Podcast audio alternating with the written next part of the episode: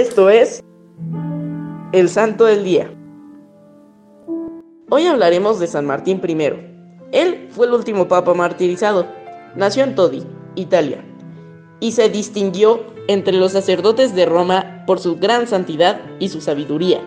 Fue elegido papa en el año 649 y poco después convocó a un concilio o reunión de todos los obispos para condenar la herejía de los que decían que Jesucristo no había tenido voluntad humana, sino solamente voluntad divina.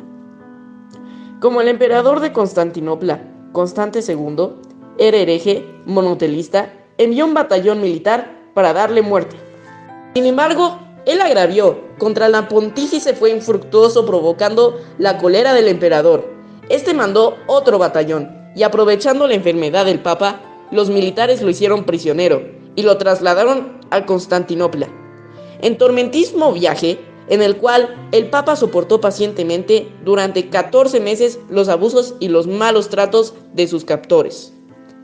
Al llegar a Constantinopla, el emperador lo expuso en público para que el pueblo lo humillara y lo insultara. Un tribunal de herejes lo condenó sin permitirle que dijera una palabra en su defensa, encerrándole en el calabozo por tres meses.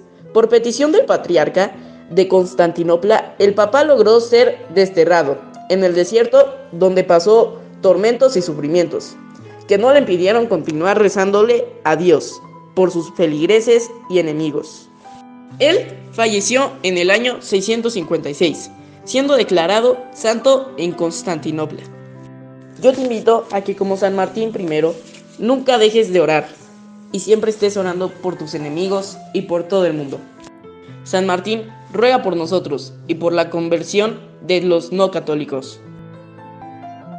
Servidores Amoris Christi, Movimiento Amoris Mater. Haz todo con amor.